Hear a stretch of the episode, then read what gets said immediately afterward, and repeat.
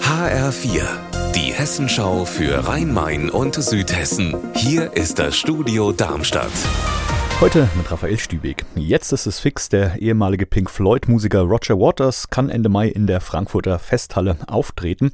Als Gesellschafter der Frankfurter Messe wollten die Stadt und das Land das Konzert verbieten, weil Waters Antisemit sei. Dagegen hatte der Musiker aber erfolgreich geklagt und den Beschluss des Verwaltungsgerichts wollen die Stadt und das Land auch nicht anfechten. HR-Reporter Frank Angermund, warum nicht? Stadt und Land sehen wenig Chancen, gegen die Entscheidung vor dem Hessischen Verwaltungsgerichtshof erfolgreich zu sein.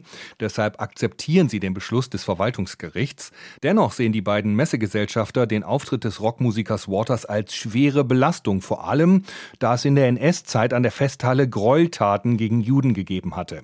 Stadt und Land rufen stattdessen gemeinsam mit der jüdischen Gemeinde zu einer Kundgebung gegen Antisemitismus am Konzerttag auf.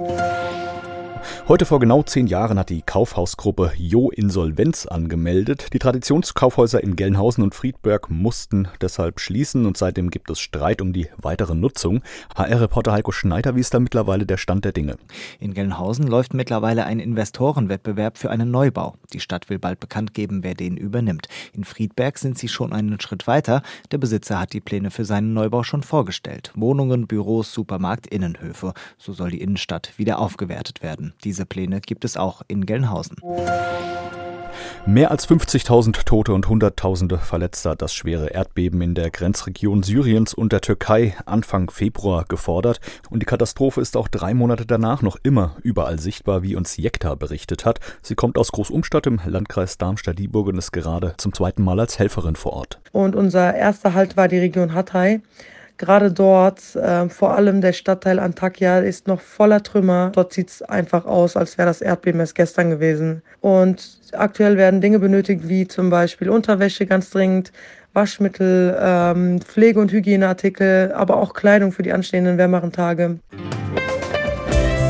Unser Wetter in Rhein-Main und Südhessen.